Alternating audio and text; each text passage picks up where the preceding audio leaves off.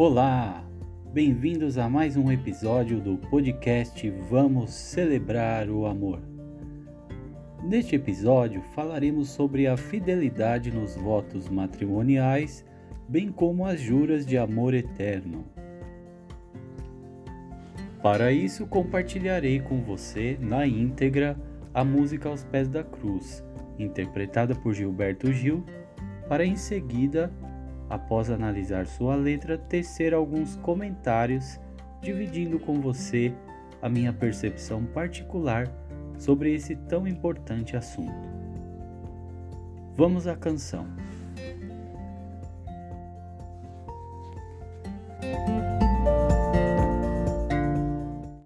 Ok.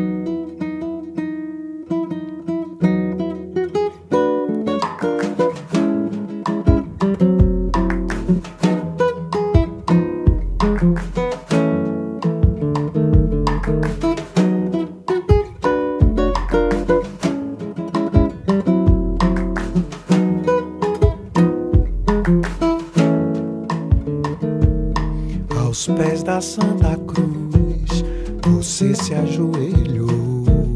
Em nome de Jesus, um grande amor você jurou. Jurou, mas não cumpriu. Fingiu e me enganou. Pra mim você mentiu. Pra Deus você pecou. Aos pés da Santa Cruz, você se ajoelhou. Em nome de Jesus, um grande amor você jurou. Jurou, mas não cumpriu. Fingiu e me enganou. Pra mim você mentiu. Pra Deus você pecou. O coração tem razões que a própria razão desconhece.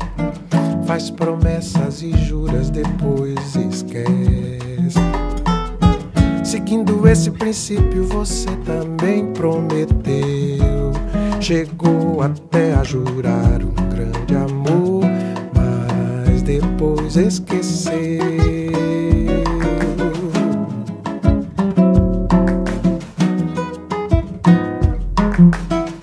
Ba ba ba ba ba.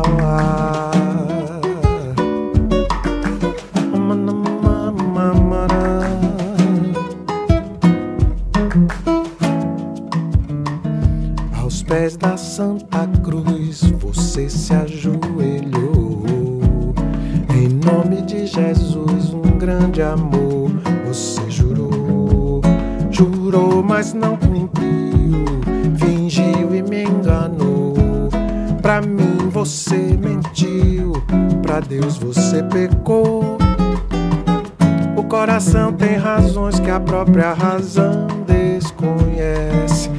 Faz promessas e juras, depois esquece.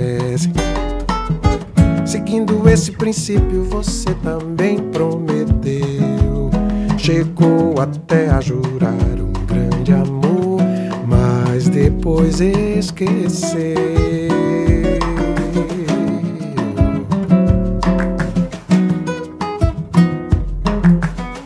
Babadababauá.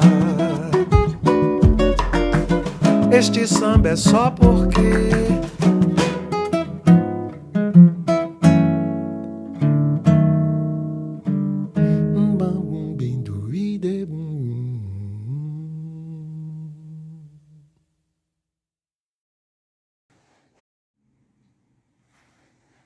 Que letra incrível, não? Faço questão de ler aqui com você pausadamente e em forma de poesia. Aos pés da Santa Cruz você se ajoelhou e em nome de Jesus um grande amor você jurou. Jurou, mas não cumpriu, fingiu e me enganou. Para mim você mentiu, para Deus você pecou. O coração tem razões que a própria razão desconhece. Faz promessas e juras, depois esquece. Seguindo esse princípio, você também prometeu. Chegou até jurar um grande amor, mas depois me esqueceu.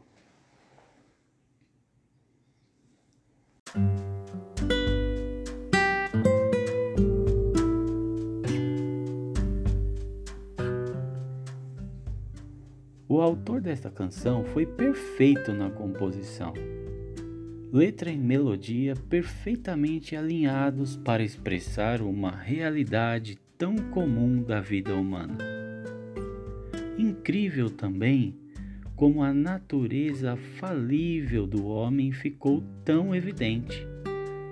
Quando ele fala que você se ajoelhou e em nome de Jesus um grande amor você jurou, ele está falando sobre o que 99% dos corações apaixonados fazem. O que também me faz lembrar uma frase de William Shakespeare: Duvida da luz dos astros, de que o sol tenha calor, duvida até da verdade, mas confia em meu amor.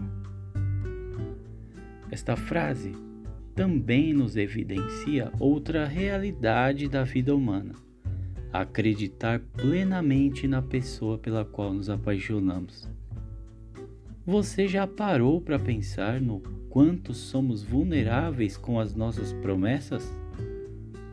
É comum vermos pessoas cumprindo ou pagando promessas incríveis por algo que pediu e recebeu, movidos pela fé que professam Outros fazem promessas para cumprirem se o seu time de futebol for campeão. Outros condicionam a cura de uma doença. Outros a quitação de dívidas, ou seja, tudo o que é agradável para o momento, ou tudo o que lhes pode amenizar a dor momentânea. Mas quando a vida apresenta momentos difíceis, de tempestades prolongadas, Logo vem a impaciência, a murmuração e a falta de palavra frente às promessas de outrora.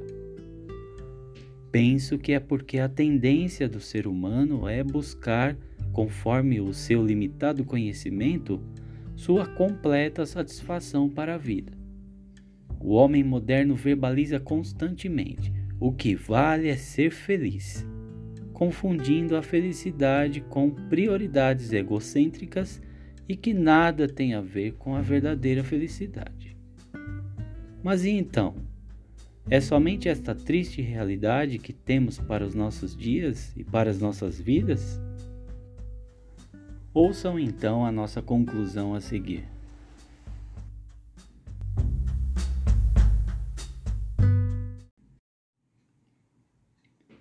Não, esta não é a única realidade que temos. Graças a Deus ainda temos pessoas dispostas a provar o contrário, bem como aquelas em que o seu testemunho de vida mostram o quanto foram pacientes em sua trajetória. Graças a Deus que ainda temos as pessoas resilientes que demonstraram na vida prática suas capacidades de se recobrar facilmente ou que se adaptaram à má sorte ou às mudanças bem como resistiram às grandes tempestades e dissabores da vida. Bem-aventurados são essas pessoas. Bem-aventurados essas pessoas cujo Deus presente em vossos corações foi a força que lhes permitiram avançar e provar que a vida é uma escola e que as dificuldades não são motivos para descumprirem aquilo que um dia prometeram mas para ajustar os laços fraternos.